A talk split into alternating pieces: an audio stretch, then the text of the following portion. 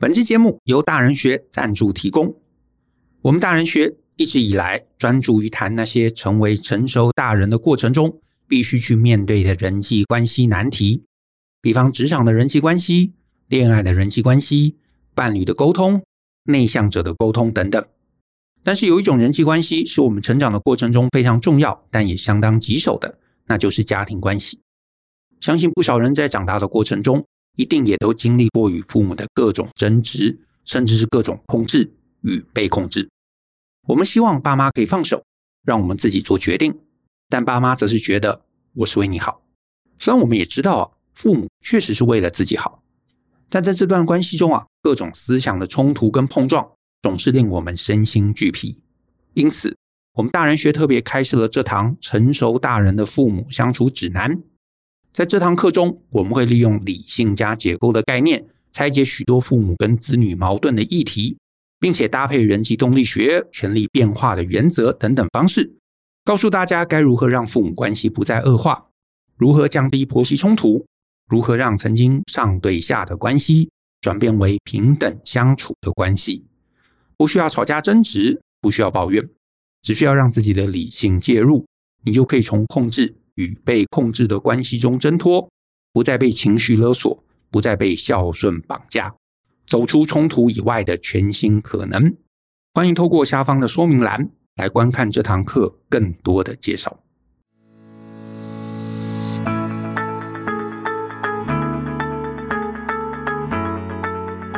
欢迎收听大人的 Small Talk，这是大人学的线上广播节目，我是舅张国阳。大人学啊，是个分享成为成熟达人必备学问的知识平台。我们长期分享职业发展、人际沟通、个人成长、商业管理以及两性关系等等的人生议题。那欢迎大家可以多多关注。那在我们今天的节目中啊，哎，比较特别啊，平常呢可能都是我自己啊念这个读者的信啊，或者我有一些想法想跟大家分享，或者是呢，哎，我们可能邀请一些来宾呢，我来访谈。可是今天的节目啊，哎，我们有一个呃完全不一样的一个配置，我请了我们这个内容制作部的一些同仁呐，来跟我一起来聊聊天，甚至可能比较是他们来访谈我这样的一个形式。好，那我们会有一个呃可能比较主要来呃协助当主持人的啊是小六啊，小六跟大家打个招呼。嗨，大家好，我是小六。然后呢会有 mini 还有于轩啊，也跟大家打个招呼吧。Hello，大家好，我是于轩。大家好，我是 Mini。好，那我就把时间哎交给小六。哎，今天我是来宾，我不是主持人了，太开心了。好的，那其实呢，呃，说到这一次，其实我们一开始是找了父母关系的、嗯、呃问题，因为其实呢，在现在这个时间也快要过年了，过年就是大家最头痛的一个状况。对，上个礼拜好像我们其实就讲了一集是在聊父母关系，对不对？对，没错。然后我们今天呢，也是有一位听众的来信。那这个听众叫文森，呃，文森其实寄了两三题来，但是我们觉得，哎，其中一题是关于期待，哦，这一题是在我们几个同仁之间，我们都觉得蛮有感觉，尤其在我们这个年纪，就是你最有共鸣的，对，非常有共鸣的，大家最有共鸣的。好，我先来稍微简单的讲一下这个来信的内容。那文森就问说：“该怎么回应，或是要让爸妈放下期待？”那其实文森来信就表示，他从小是一个不错的学生，可能是第一志愿国立大学。那父母也觉得，哦，他是会读书的小孩。那父母感觉也蛮开明的啊，会尊重他的决定。可是其实也感受得到，父母希望文森走某一个方向哦，例如父母就会希望文森回南部工作。那即使文森已经跟他们解释过很多次。他的产业是媒体业，在南部可能不会有很好的发展。有什么状况，那爸妈就会说：“那你要不要考公务员呐？你喜欢念书，可以读到博士。”那文森就说：“父母总说恨铁不成钢。那在他们的眼中，人生是有不同阶段，所以未来呢，要娶妻生子都是很自然的事情，时间到了就该做。很显然，他也受到一些父母逼婚的压力。嗯，那他其实有提到说。”他的妹妹是一个居家而且听话人，就是从科系到公司都会问爸妈的意见，而且下班就回家，爸妈也就是觉得很高兴。可是文森觉得这不是他要的，所以他就会觉得说很难回应这些期待。那其实文森也有提到说，他就居住在台北，保持一点距离这样子，嗯、但家里好像不太开心，然后一直希望他回家住。这大概就是他来信的内容。那我们看到这封来信的时候，其实很有感觉，因为像小六本人也是在北漂的这个 青年。没错，你是青年啦，没有问题的。是是，然后 Mini 那边好像也有呃类似的故事。嗯、呃，对，其实我自己的经历跟这个文森是有一点像，就是我也是在台北读书，然后读的也是媒体相关的科系，然后做的也是媒体相关的工作，所以啊、呃，我的父母也常常跟我说：“哎呀，你就回南部来工作啊，嗯、考个公务员也不错嘛。”就是因为我也是读国立大学，他们就会觉得说：“哎，这个你应该蛮会读书的，考个公务员应该也不是太困难的事情。”我后来自己也是面临很多像纹身这样子，就是父母期待你做某一件事，可是你其实不是那么想。然后像此刻，就是现在这个阶段，我弟弟刚好研究所的学业也呃告一个段落，然后呢，他此刻也想留在台北工作，可是父母也有这样子的期待，所以他就会也和我有同样的困境，就是不晓得要怎么因应这样的情况，这样子。那于轩有类似的故事吗？我觉得我的故事比较像是家人可能听到其他的邻居啊，或是其他的就是阿姨们他们的小孩子可能有，就是例如说他们去考公务员，然后薪水很不错，然后很稳定，或是谁谁谁薪水很高，然后我的爸妈他们就会推荐我去做那个工作，嗯，嗯，然后我每次都会觉得。就是我有自己想做的事情，但是我妈我知道他们是为我好，但是他们会推荐我一大堆，就是其他人的方向，然后就说：“哎、欸，我可以去做做看啊。”所以我就觉得这个蛮困扰的。对，他们很想帮你规划人生，他们就会说：“哎、欸，你英文很好，应该可以去做什么。”总之就是有一种，嗯、呃，你好像，呃，现在你只要偷偷的，就是透露出你有哪一点点觉得不满意，他们就会帮你出主意。那不知道就会给我们什么建议，以及有什么样的想法呢？嗯 okay，呃，我觉得类似这样的一个问题啊，其实真的还是我们一路在 Podcast 信箱中还蛮常收到的一个问题，对不对？就是父母关系。可是我在今天的节目中，我倒不想要在父母关系上面啊琢磨那么多啊，不是说你不能做什么事情，你确实有很多事情可以做。我们之前有一堂课啊，那方法里其实课程里头都有。那我今天我比较想讲的，比较是说，我觉得其实真正在这个困境中啊，我会觉得它其实比较是一个自己跟自己一个对抗的一个过程啊。我的意思是说，其实大部分会写信来的同学都是有选择的同学，意思就是说，父母说，哎，你去考个公务员，你很会读书，哎，对，我会读书，对不对？我要去考，可能也有机会考得上。所以你就会觉得哦，好像那也是一个建议，也是一个选择。我也确实可以回家，然后做这件事情。好，爸妈的建议也没有不对，也没有没道理。那只是我现在也有另外一个，我觉得我好像想做，然后我可以做，然后我有一点点兴趣，可是那个兴趣又不是很确定，不是很明确。所以我自己的感觉是，这件事情的关键是真正你要什么。你知道，如果有一个人，他对于他想要的东西是非常非常明确的，很坚决、很坚定，就是毋庸置疑的，我想要去做。那你说爸妈讲什么东西？哦，好好好好，我听懂了，我知道了，好好好好好，放一边。或者是说我根本不可能有能力考上公务员。那爸妈那边讲半天，哦，好，妈妈你讲的有道理啦，可是对不对？这个对我来说太难了。那可是。你会被干扰，然后你会觉得好像我该想想，我要反驳，或者我要去说服他们，或者是我觉得这样被他们讲的，你知道心烦气躁的，就是因为他们讲的也不能说完全没有道理，然后我也不是做不到，可是我就是没有兴趣。可是你真的问那些你知道夹在中间的人，那你的兴趣是什么？你想做什么？什么是你最终这辈子你绝对不能放弃的？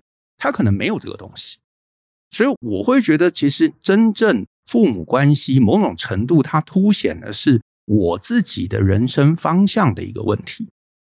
我举个例子，其实前段时间刚好有几个呃，有点像是那种二代，也是跟我聊这个父母关系。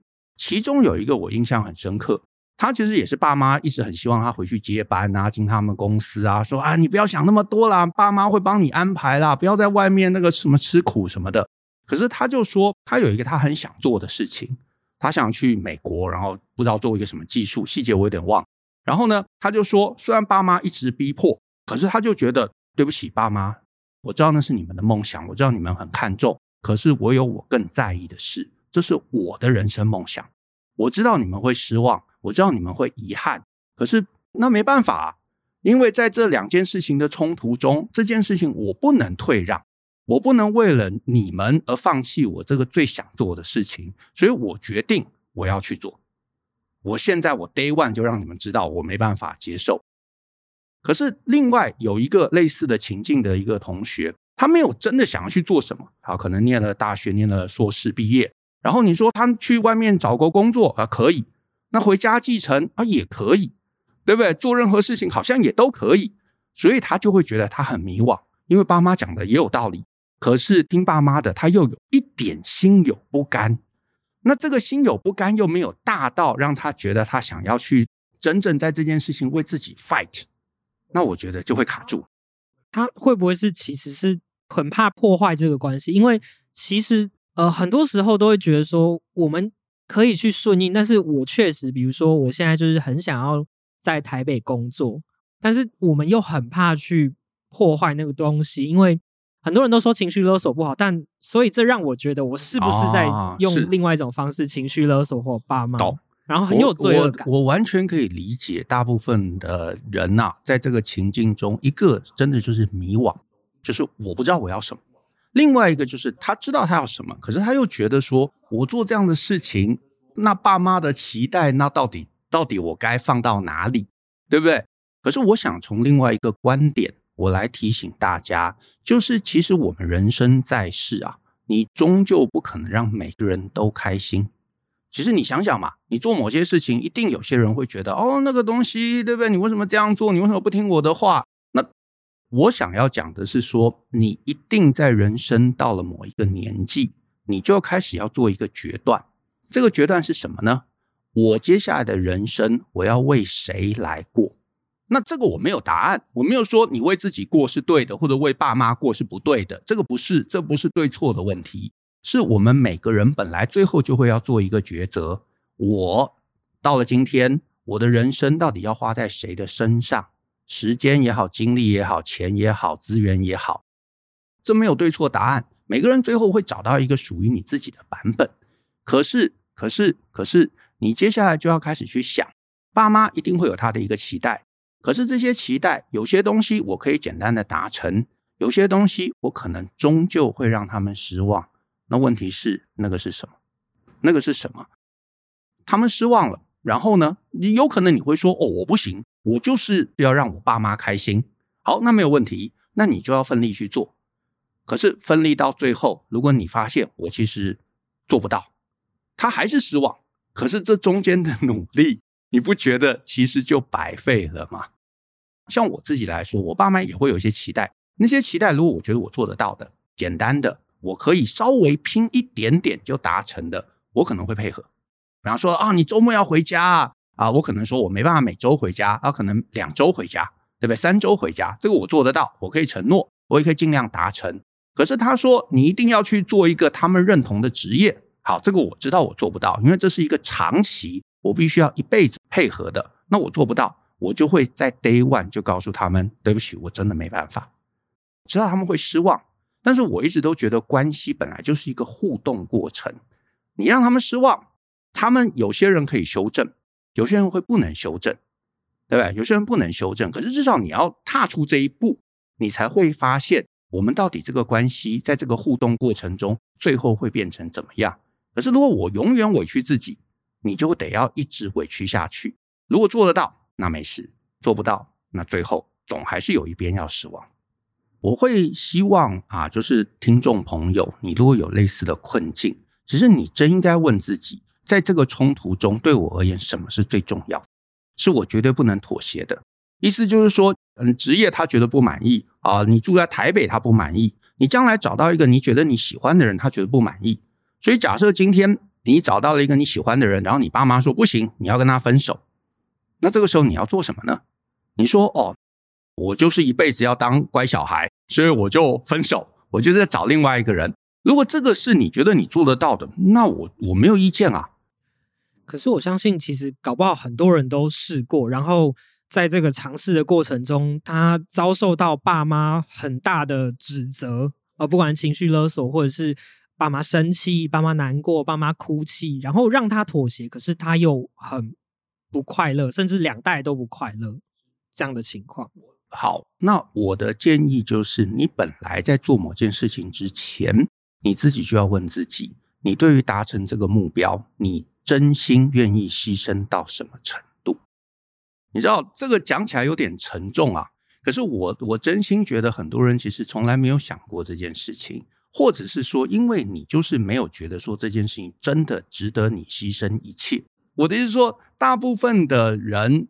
你的人生可能没有什么事情是你真的你觉得我一定要做到不可，你没有觉得说我真的要做到不可，我我我愿意愿意让他们生气啊。像我自己，我其实很早的年纪我就有想过一些事情，比方说我不是很想生小孩，我妈在这件事情上一直到她呃过世之前，她其实都不是很谅解，然后也每次见面或者是你知道，或者是每年都会大吵大闹。可是你知道你不能退让啊，因为你退让了，你没办法在这件事情上真的可能执行得很顺利，那你就不能退让，因为你一退让，你觉得说你为了他开心，可是最后你可能没办法做好，你还是会让他不开心。我的想法其实很简单，如果你能够在这件事情上真的退让，然后退让一辈子，然后你觉得我无所谓，那就退让。可是如果你做不到的，你就要想想，那退让下去呢？我不是鼓励各位要去反抗父母或者反驳父母，而是我会希望说，在父母关系这个冲突上面，其实你真正想要问自己的是说，我有一个想法跟我的父母是抵触的。好，那这个想法到底对我而言有多重要？重要到我愿意牺牲一切吗？重要到我愿意跟他们吵架吗？如果你最后说，哦，没有啦，没有啦，这件事情也没有那么关键啦，父母关系其实还是最关键的。好。那你也想清楚了，因为其实我们一直的诉求就是相信思考嘛。你理性思考过，然后你盘点过，在这所有的人生抉择中，什么对你而言真的是不可退让？那那个东西会是你接下来该努力想要怎么达成。换言之啊，就是我觉得大家就是会把这些事情想得太过轻松，会想说，哎，我们能不能学一招啊，去跟父母讲一讲？他们就会放下了啦，然后就觉得可以认同了啦。可是我的意思是说，你先要把这个事情推到极致，推到极端。万一你的父母永远不退让呢？比方说政治立场上面，他永远不退让呢？或者是他就是很讨厌你喜欢的伴侣呢？他就是永远不会接受你想做的事情呢？对不对？你想拍电影，爸妈就觉得这个啊、他不喜欢，没有前途之类的。那你愿意为这件事情？冲撞到什么程度？我没有鼓励大家冲撞，可是我只是鼓励你，至少把这个东西先提到前面去想想。因为很多人第一步想的就是啊，我要怎么去说服爸妈啦，对不对？他们就是老顽固啦，就是讲不听啦，啊，就你来帮我讲啊，我也不一定有办法帮你讲啊。因为如果你对这件事情没有一个强而有力的坚持的话，其他外人更不可能帮上你任何的忙。那就我想要请问你一个问题，就是。就有提到说，像是面对职涯，如果真的不能退让的话，就是在 day one 的时候就跟父母说，这个我真的无法。那有没有比较好的一个说的方式，或是后续我们可以拿出什么成绩单吗？让他们比较安心的那一种？这个我其实，在课程中反而其实比较多琢磨是在这一块，因为课程中讲的比较都是方法嘛。可是我觉得在用方法之前，我刚刚前面那一长段其实比较就是跟大家分享是啊。你在用方法之前，你至少要厘清自己到底真的想去哪里。你明确自己要去哪里了，你也想清楚要去那边，你要付出的代价到底多大。然后有可能你在过程中发现，诶，其实我父母也没有那么老古板呐。我用了正确方法之后，他们其实也就退让啦，也就理解啦，也就接纳啦。那其实你就会觉得啊，太好了，我的人生豁然开朗。那可是一定也有一些同学，你碰到的父母没有那么开明。甚至父母本身就有一些问题，因为其实我相信我们大家在座的几位父母可能都还好嘛。有些人的父母他真的就是有一些状况，对不对？有什么欠债啊，有药瘾啊、毒瘾啊，对不对？甚至会情绪勒索拿钱的，对不对？那那你也到某一个地方，你可能会觉得我我我可能没办法再这样子牺牲自己下去。对，那回到余生的问题啊，我觉得父母在这件事情上面，如果我是这样的一个听众，我会尝试的其实是会告诉父母，我为什么会选这样的一个职涯。这个职涯跟父母的期待可能一定会有落差，沟通我我承认还是第一步啊，因为有可能父母不清楚，想说哦，你为什么你要去一个什么小小的新创公司做什么区块链？区块链是什么东西，对不对？他也没有听过，所以我可能会跟他讲讲这是什么，这个技术为什么我觉得它那么好，他那么看重啊，然后他将来可能会有一些什么样的一个潜力。虽然他现在可能不是一个大公司，可是所有的大公司它一定都是从一个小公司起步的。所以我觉得我在里头我可以做什么事情，而且这是我的一个什么的梦想。然后我有什么样的一个技术，我可以做到什么程度？那呃，然后我会希望说，哎，父母你就给我一些时间嘛。然后如果这个东西，我觉得这里的最大关键是，如果你真心喜欢这个东西，然后你的职涯的定位、自我的定位也是正确的，你在一定时间中，你理论上应该会做出一些什么样的战功。你去了一个对的公司，做了一个对的 project，然后你有能力参与，你可能至少会做出一个产品，对不对？或者做出一些成绩之后，你就会比较有底气，可以回去跟你爸妈讲说：“哎，爸妈，你看我这两年的努力，我其实并不是毫无成就的，我也做出一些东西啊。那这个是我的产品啊，你看现在多少人在使用，然后你看街头巷尾都在讲，新闻也有提到这个东西，或者是你赚了一些钱。”啊，年终分红拿的比较多，哎，你至少也可以让爸妈知道，哎，你们不用担心，我其实过得不错。那如果你的爸妈是一个正常的爸妈，他只是担心你说啊，你会不会在台北受苦啊，对不对？你回家，我们家里可以照顾你啊，反正就多一双筷子嘛。啊，你干嘛一个人在台北那么辛苦呢？啊，就近我们照顾你啊，你也不用赚那么多啊，爸妈也不是没有这个房子可以给你继承，对不对？然后你让他知道，哎，我在台北过得不错啊。你不用担心，你们呃两老自己好好把自己照顾好。那一段时间之后，我也会定期去看你们。那他发现你过得好，他不担心了，他不会碎碎念你了。那其实你们彼此的关系自然就又会好回来。所以这也就是我前面提到的，你至少先把自己巩固好嘛。可是如果你就是一直觉得啊，我要配合，我要配合，我要配合，你回到了南部，你做了一个你不快乐的事情，那就算你留在他们身边。这个关系我不觉得会好啊，因为你三不五时就会跟他们抱怨啊。他爸妈当时你看就是你啊，叫我回来，所以你看我放弃了那个好的机会。后来你看这个什么区块链真的爆发了，然后我就没有参与其中，对不对？我现在只能一辈子做这个小公务员。哦，我很不爽。他爸妈也可能觉得很愧疚。可是这个时候关系反而没有任何退让的机会。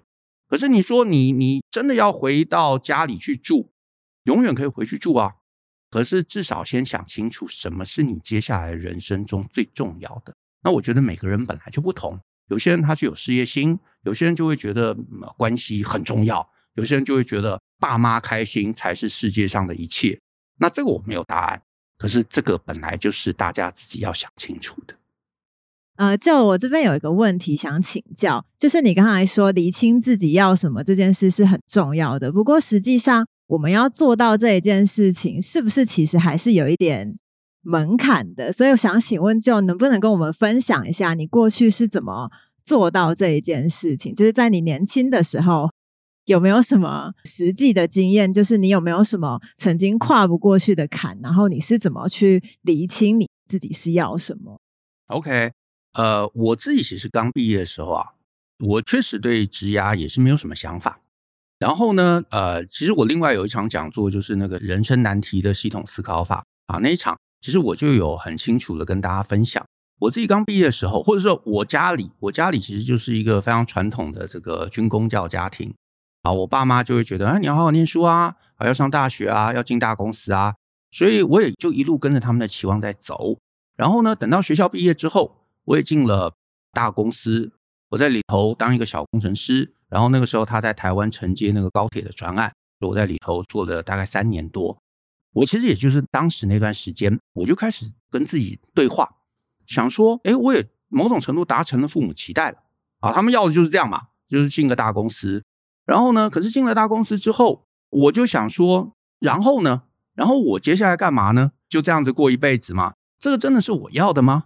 我觉得我比很多人幸运的一个点。我不能说我厉害，我觉得我比较幸运的一个点，就是在那个困惑当中，我花了很多时间自己跟自己对话。就是有些听众可能上过那个 Brian 天赋与热情里头有讲自由书写嘛，我是没有用自由书写，可是我大概有可能三年的时间，就是我白天上班觉得也还好，没有什么特别辛苦的事情，可是我就一直问自己，然后接下来呢？那当时我觉得有一个好处，是因为当时我们做专案，做专案三年之后高铁结束了，那我势必就得要再去一个别的地方。那我知道很多年轻人他可能去了一个比较稳定的地方。钱多事少，离家近，我好像没有什么特别需要去烦恼的点。可是我那个时候我知道，因为我这个公司这个专案差不多就三四年的时间，你最后结束了，你就得要面对下一个你的人生要去哪里的这个难题。所以我那个时候就一直跟自己对话，所以我接下来要去哪里？我接下来要去哪里？那大公司他就说，你不要想太多啊，如果你想要的话，之后我们马来西亚又有高铁的案子，你也可以去马来西亚继续坐高铁。可是那个时候我就想说，对，我当时其实学生时代选系，也就是懵懵懂懂嘛，我就选了一个我觉得我以为我会喜欢的土木工程。真的出来工作之后，我发现，哎，我其实没有那么特别喜欢。我就问自己，那所以呢，我接下来要做什么事情？我一定要做一个事情是我真的开心，然后我又觉得我愿意在那个过程中投入。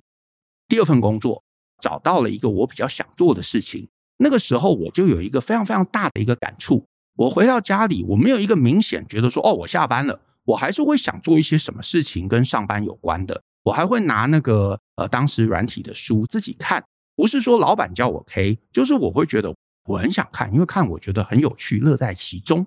这也就是为什么我们后来这几年一直都在讲天赋热情，天赋热情，天赋热情，就是我们会希望大家你找到一个你的职涯，你的人生中。你可以依附在上面，你觉得开心，你觉得快乐，你不会在上班跟下班有一个那么明确的分野，就是哦，终于下班了，我再也不要看到上班的那些事情。你不会，你觉得你快乐，因为那就是你真心想做的事。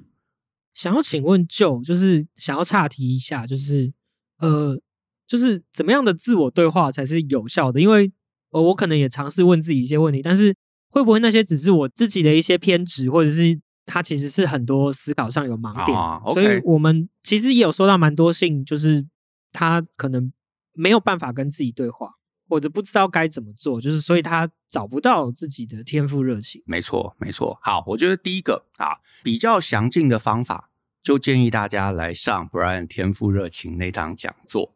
可是我今天，我觉得我们今天啊，在节目中，我想要来聊一个东西，就是。你在跟自己对话的过程中，或者你在这样的一个探索的过程中，你应该想想看，有没有什么事情是你可以比别人更轻易做到？其实就是这个 V 零一八嘛，就是用经营公司的思维经营的人生，我都有谈到一个概念：人生你在职涯上面的一个界定，不外乎两个重点，一个就是我本来就知道我很想做的事情，就是你就是有一个天生的使命。啊，有些人就是他很清楚，他从很小的时候他就知道，我就是想要做某个事情，而且我愿意为做那样的事情不计代价。好，这种人你很幸运，这个很早年的年纪的时候你就找到你最想做的事情。那大部分的我们，就是我前面提到的，其实你搞不好能力并不差，呃，叫你做什么事情，你搞不好都可以学个八十分。大部分会听我们节目的这个听众啊，我相信其实能力都不差。你可能也都是有一个不错的职业，所以今天叫你去学一个什么别的技能，诶，你愿意花一些心力，其实搞不好都可以学起来，啊，都可以学起来。问题在于学得起来，跟你可以在这个领域中能够突出，这终究是两件事情。所以我通常给大家的建议就是，如果那种真的不太知道怎么样找寻自我的人啊，我都会建议你就先从这两个点出发。你问问自己，有没有从小到大你真心很想做，你觉得你不能放掉啊，不能退让的那个事情，那是什么？第二个就是你至少找一个你可以比别人更有优势的地方。这个优势可能是任何东西，对不对？你的音感特别好，你的文字能力特别好，你的语言特别好，你的规划能力特别好，或者是任何东西。可是重点是从这两个点当成你出去探索的那个起点。我会觉得或许你会比较容易一点点。就我想问你一个问题，就是像是我们就是像就刚前面提到，我们要勇敢跟父母说出自己想法，以及探索自己的内心。但是违背父母的期待，就是内心总是会有一点罪恶感。就是那个罪恶感，我觉得就是害怕父母难过，害怕父母生气，然后甚至父母情绪勒索我们，然后我们还真的被情绪勒索到了，那该怎么办呢？嗯，这个部分我还真没有一个好答案。因为我得承认，在这个过程中，真的最难最难的就是那个罪恶感，以及你会觉得让父母失望的那个感觉。那如果今天你真的很清楚自己要什么，你在另外一边，你得到成就感，你得到进步，你得到回馈，你就会觉得啊，那个好像你知道，我某种程度可以平衡。可是我们其实有听过，呃，有很多故事是这样，就是。这个人他可能终于找到了他呃人生的挚爱，或是喜欢的方向，或是他成为一个很成功的人，然后转过头才发现哇，子欲养而亲不在，然后就觉得又是另外一个很大的遗憾。没错，我们难道没有办法在这中间找到一个平衡点吗？我觉得可以的，有可能的。可是这就是为什么我会先请大家先去探索你自己真心想要什么，然后你再来问自己，我愿意为。我们这个关系牺牲到什么程度？我的意思是说，这件事情没有一个共通可以跟每个人讲说，你就这么做就好了，因为大家的那个量尺可能会在不同的方位。有人会觉得很极端，先不要讲父母嘛。假设你今天要做一件事情，你周围有个朋友一直跟你讲说啊，你这样子会失败啦，你不要去做啦啊，对不对？啊，你来加入这个，对不对？来跟我一起卖直销。一个是你就听他的，跟他去卖直销；另外一个就是我跟他切八段，对不对？我再也不跟他讲话，然后我去做我想做的事情。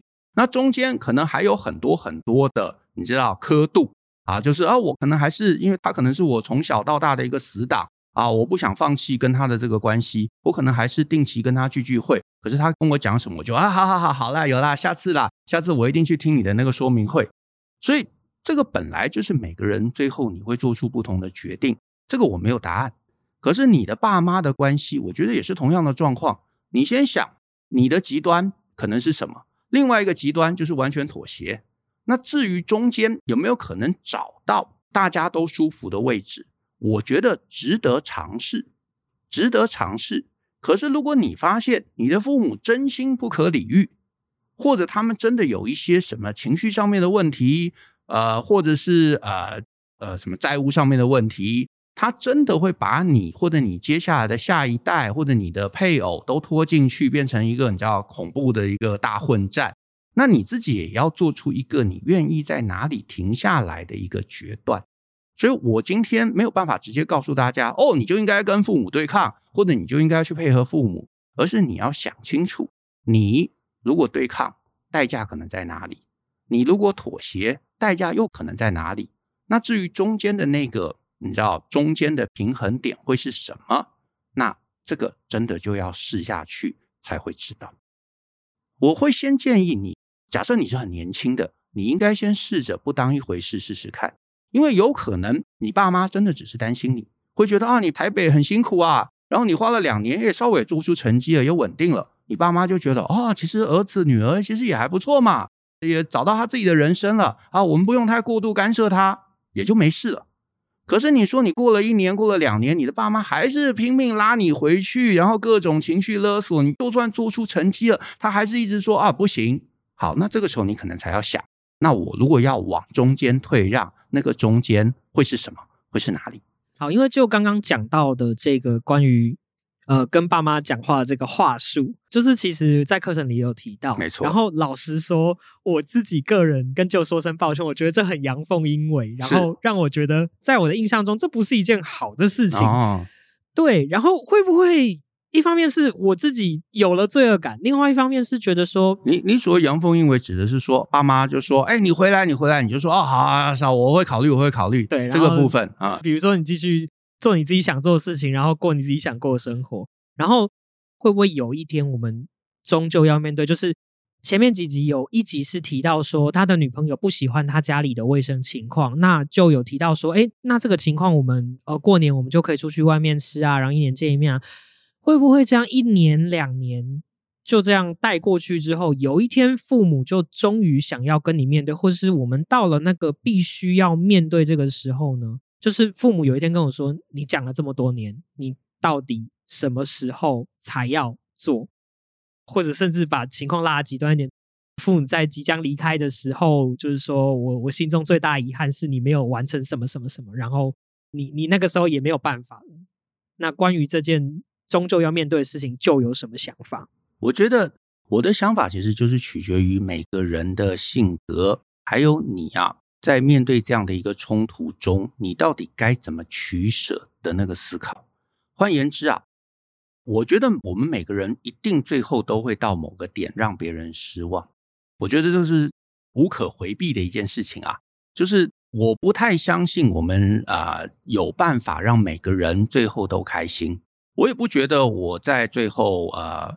啊、爸妈都觉得我是你知道完美一百分的儿子，可是我就会希望大家不要把一百分当成你的一个人生目标，那你就要回头想，爸妈一定有一些他在人生中希望我达成的那个东西，那个是什么？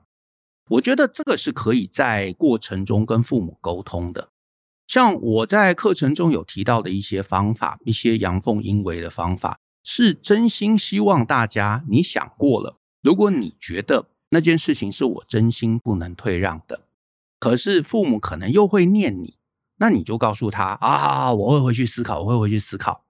对，可是如果你跟父母聊了之后，你会发现你的父母真正真正在职业上面在意的，或者是他就是在意说，哦，你就是不能离开祖先什么太远啊，或者是你知道任何东西，那。你就问自己啊，那这个是不是我要的？是不是我能接纳的？然后你跟父母讲了你的感受、你的观点。那如果父母真的他就是觉得啊，我不管啊，你就是年轻人，你就是小辈，你就是要妥协。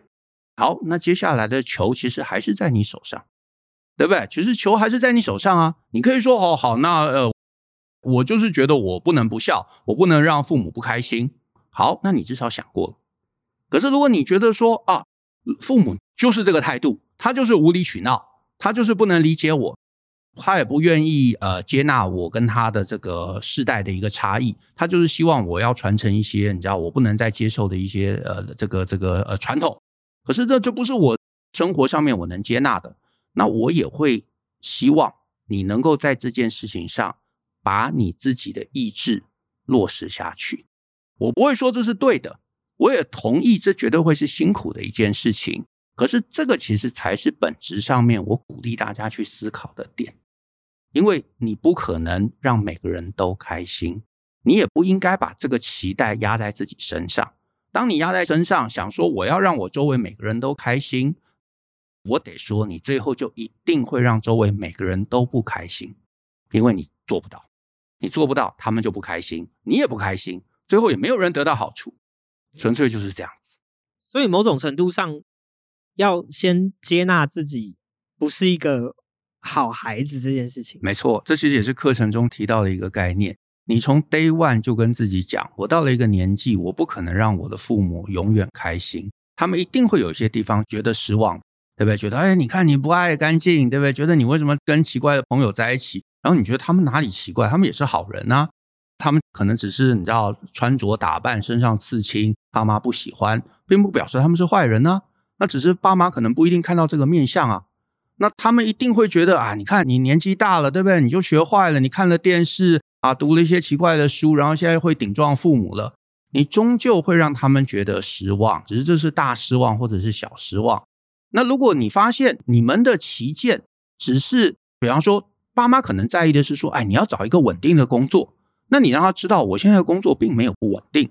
而且现在可能时代变迁了，你认为的那个稳定工作可能没有现在这么稳定了，这个都是前期可以尝试去沟通的。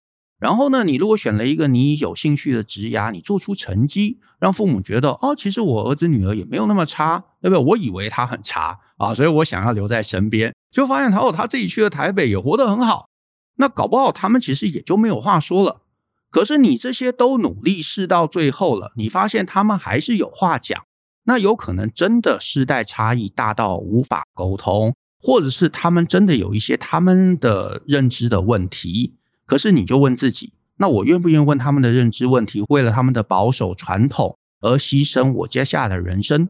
如果你觉得值得，好，那我没话说；你觉得不值得，那真的很抱歉，对抗就无可回避。那我不是鼓励大家对抗，如果你有好的方法，一定应该尝试啊，就是课程中讲到的一些好方法。就我很好奇，就是在就是我们那一堂父母课中，就是就在最后一集有重新定义了什么是孝顺。就是你有提到，就是从“不孝有三，无后为大”这句话，然后你把它重新的诠释它，就是我们要先过得好，其实也是一种孝顺。我在看到这句话的时候，我就会很好奇，为什么就会想要从这句话开始出发，然后去重新定义它。然后我另外一个问题是。我们可能对于孝顺，就是孩子们对于孝顺有新的定义，但是父母不觉得这个定义是对的啊。他觉得就是要住家里，然后你就是以后我老了你要养我，这个才叫孝顺。这样子两代之间对于孝顺的定义有差别，这样子争吵还是会一直存在。那该怎么办呢？好，我觉得于轩这个问题啊，其实还是回归我们刚刚聊的那个核心重点，就是你前面做了很多很多很多的努力，然后你发现真的父母没有办法听懂。或他们就是站在他们传统的一些思维里头，就是逼你要做一些你觉得那是绝对不可能做到的事情的时候，最后这一集就是希望你最后一定要反抗，你真的你知道逼不得已得要反抗的那个 moment，给这些听众一些底气。你不是做什么罪大恶极的事情，因为你真的听话下去，你可能最后你也没办法开心，你最后会有埋怨。这整个家族的你知道气氛还是会坏掉。那可是你要走出自己的路，你会有罪恶感，就像刚刚你们提到的，会有罪恶感，会觉得不舒适，会觉得这样子我真的对吗？对不对？那种种种种这些情绪，我就希望给大家一个概念：你其实还是在做一个孝顺的事情，因为你试着保全你自己，你不是为了一个愚孝去牺牲了一切。因为你也知道，有些人会觉得哦，因为父母就是天，我把所有东西都去配合他们，然后我自己过得可能很悲惨，然后我回家啊，回到自己伴侣的家，跟伴侣吵架，跟小孩吵架，所以反而这些困顿的情绪会一代一代的复制下去。这个也不表示对父母就是尽孝啊，因为你会希望你能够给父母的下一代，也就是你自己跟你的下一代更好的一个状况。更平和的环境，更温暖的包容，让你跟你的伴侣的关系好，让你跟你的子女的关系好，这些东西都有了。虽然父母不开心，可是其实你在实际上面没有对不起他们。这个是我会希望给大家的另外一个认知：你没有做不好的事情，并不是说啊，因为我不听话，我就是坏孩子。可是你从一个更高层级的角度中，你其实做了对的事情。那我希望的是你能够安抚自己，所以这个认知不是说你要拿去跟父母讲说，哎，你看，其实你知道，就跟我讲说这个是对的，所以你要改变观念，不是，不是，不是这个意思。这个是告诉你，你没有错。如果你走到这一步，你真的、真的、真的得要活出、走出你自己的路的时候，你勇敢一点，因为这个勇敢其实也是为了让你的父母将来到了天堂见他的父母的时候。他可以跟他讲说：“来来，我儿子、我女儿其实过得不错的，虽然他们不听我的话，可是最后他们过得不错。我觉得这也是一种孝顺啊，这其实是一种孝顺。”那我们讲了这么多，发现到其实很多时候父母关系的问题其实是在我们自己身上。那如果是这样的话，那这堂课就是呃就做的这一堂 V 零二九呃成熟大人跟父母的相处指南，可以帮助我们什么地方呢？嗯，好。这一堂课其实我比较是着重啊，希望所有有父母冲突的这些听众朋友，因为其实大部分这些朋友可能都是三十岁上下了啊，因为你可能也差不多呃出来工作了啊，就是如果你更小，本来你听父母的话，可能也是难以避免的一件事。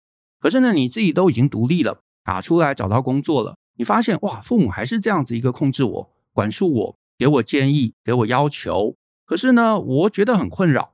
然后我又不知道我该怎么样的一个回应。这堂课其实就是希望说能够让大家有一个局的观点呐、其实我们都是在讲局嘛，先跟大家分享父母到底背后在想什么。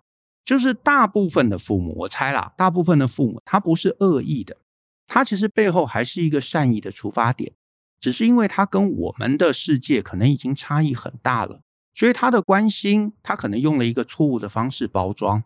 但是如果你能够听懂，你能够体察他们背后到底在想什么，有可能你在回应上面你就不会那么生气，因为就像我刚刚提到的，他可能只是担心你日子过不好，所以他一直叫你回家。啊，一直跟你讲说啊，你赚那么一点点钱，那么辛苦干什么？回家爸妈养你啊，反正就多一双筷子啊，你以为爸妈出不起吗？然后你就会觉得哦，可恶，爸妈觉得我能力很差啊，觉得我被看扁了，所以你要跟他吵架。可是如果你把这些所有他们可能会讲这些话背后的动机都已经理解了，你搞不好就会用一个不同的角度去观察你的爸妈，说啊，原来他们可能只是担心，他们可能只是因为。呃，课程中讲到的这个 B 原因、C 原因、D 原因啊，是这样子。好，那我觉得我不用跟他们动气，那你就可以心平气和的跟他们讲话，反而关系就会好起来。这是第一个层面，我会希望有些听众朋友可以达到的一个成效。再来，你也可能会发现你的父母还是很卢，那我也会教大家一些方法去处理那个当下的卢。甚至是包含刚刚小六提到的，诶，在某些情境中，我们搞不好值得，而且必须去阳奉阴违，因为你去吵架不会带来任何好处。其实你这个脉络知道，你会发现他这个冲突他不可能会退让的。比方说，他就是支持绿或者支持蓝，你一直跟他讲说，哎呀，你支持那个候选人很烂啦，那最后只会吵架，不会有任何的好处。可是你如果跟他讲说，好，爸妈，这次我就听你的，那反正你进了投票所，你还是会投你想投的。对不对？这根本不会有任何冲突演化下去，因为把政治带到家里头，我个人一直觉得这其实没有意思的一件事啊。还有很多的这个冲突，其实背后都是类似的一个考量，所以你会有一个知道原因，你知道可以怎么样采取一个执行策略，慢慢慢慢的，你把自己巩固好，你把自己照顾好，这是第一步，然后你再来想，我行有余力，我可以怎么去承接父母的情绪。我没有要大家去，你知道，就是跟父母去对抗、去敌视、去吵闹，那是不值得的。父母关系本来就还是我们人际关系中一个重要的一个呃关系，这个是要巩固的。问题是怎么巩固？好好的巩固，还是吵吵闹闹一辈子，对不对？又切不开的那个连结？我觉得这是我希望大家能够达成的，至少能够在这堂课达成的。好，就是今天很谢谢旧的分享。那我自己是觉得说。呃，厘清了许多，因为其实我也是有参与制作这一堂课。那其实呃，在这堂课制作过程中，自己就有很多的反思跟很多的疑惑。不管现在在听的听众，你有没有买这堂课，我觉得都很值得来听听这一集，就是就对父母关系的分享。哎，我觉得啊，我觉得，因为三位其实都有参与这堂课的制作嘛，你们要不要分别讲一个你们参与结束之后的一个想法？好，我先说好了。我觉得蛮有趣的是，要怎么样让我跟我的父母关系变好？这个方式跟我想的不一样。其实更多的时候是一堂改变自己的课，它不是要来改变父母的。这是我的想法。好，那 Mini 觉得呢？啊、因为这堂课做完到现在也一段时间了嘛，我觉得这堂课从我制作到现在，给我一个最大的反思是。我一直觉得，以我个人来说，我觉得我跟父母之间的一些啊、互相拉扯，他最终会以一个不管是我跟父母妥协，或是父母完全跟我妥协这样的结局来结束。甚至讲的真实一点，我可能会期待有一天父母跟我道歉，就是我会觉得之前他们对我的一些情绪勒索，是他们必须要发现那是错的，然后完全向我道歉。但其实从旧的课程里面，我发现啊、一个这样的对我来说完好的结局，其实不真的存在。就是他这个过程里面，他需要很多的沟通，或者是我自己个人心理上的改观、改变，去认知这整件事情，而不只是单方面。一个人来向另一方妥协，这样我觉得这是做这整堂课程里面最打破我原本认知，然后一直影响到我目前或者是以后的一个认知，这样子。对，期待父母道歉，这应该是找比较难达到的一个目标。对，但是我觉得把自己巩固好啊，你真的就会在这个关系中用一个不一样的角度来看待这件事情。那我觉得看事情的角度变了，很多时候你心情真的就会不同，然后问题其实也某种程度也是解了。我自己在做这一堂课的时候，其实我会跟就是大部分没有买这堂课的听众有一个一样的问题，就是想说，我学这堂课要干嘛？就是我学了，但是我的父母观念又不会改，那我学了，就是问题还是一直在啊。那这堂课可以带给我什么？但可是就是像六或者小六刚刚讲的，这堂课其实就是一个改变自己，然后寻找自己内心到底想要什么，以及就是去。改变自己的观点去面对父母关系，或许我们可以看的就是更加的豁然开朗的那种感觉。嗯，然后有一集其实我非常印象深刻，就是就有提到，就是面对父母的固执，就是像是父母就是坚持他们要去相信一些传统的疗法，但是你怎么样说服他们都没有办法。但其实，或许有时候我们不一定要去说服他们，有时候就是去接纳他们的想法。为什么他们会这么想？就像他们小时候会干涉我们，为什么我们不去做什么什么事、什么什么事？或许就是彼此就是算是课题分离嘛。你管理好你自己，我管好我自己，就是与父母的相处会比较顺利这样子。对，其实我看到如何应对父母的固执这堂课的时候，我也是非常有感触。那至于该怎么做，我觉得课程里面有提供非常多好的办法。那堂课我觉得最大的真的是提供自己一个反思，因为你就会发现你自己有的时候也是固执的。是，其实我觉得我们大家都是这样子啦。就是我猜啦，我们每个人都会觉得我是好人，可是其实你真的让自己有能力退一步，你试着用一个第三者的角度来看自己的时候，你会发现其实你还是潜移默化的被父母影响，然后你不知道。然后你会觉得我其实跟父母不一样，可是你稍微退一步，你会发现其实我们是一模一样。你知道，原生家庭非常非常可怕，又在这里，我们终究是被影响了，只是我们不自知。可是你退一步，你发现我也有类似的问题，然后你重新检讨自己，那你其实会做不一样的行为。你的行为某种程度慢慢会引导别人改变他的行为。他如果是个好人，那最后你们会找到一个新的平衡。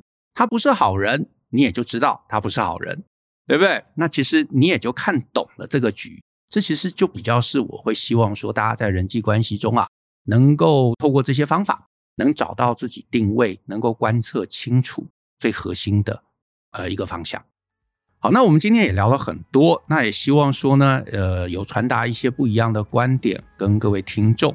那如果你也觉得呢，这一期节目对你有一些什么出发，或者有一些什么帮助啊，那欢迎你可以在这个节目下面留言给我们一些分享，好，给我们一些鼓励。那当然也欢迎你可以分享给你的亲朋好友。那我们后续呢，一起相信、思考、勇于改变，一起共同学习，成为成熟大人的各类学问吧。那我们下次见喽，拜拜。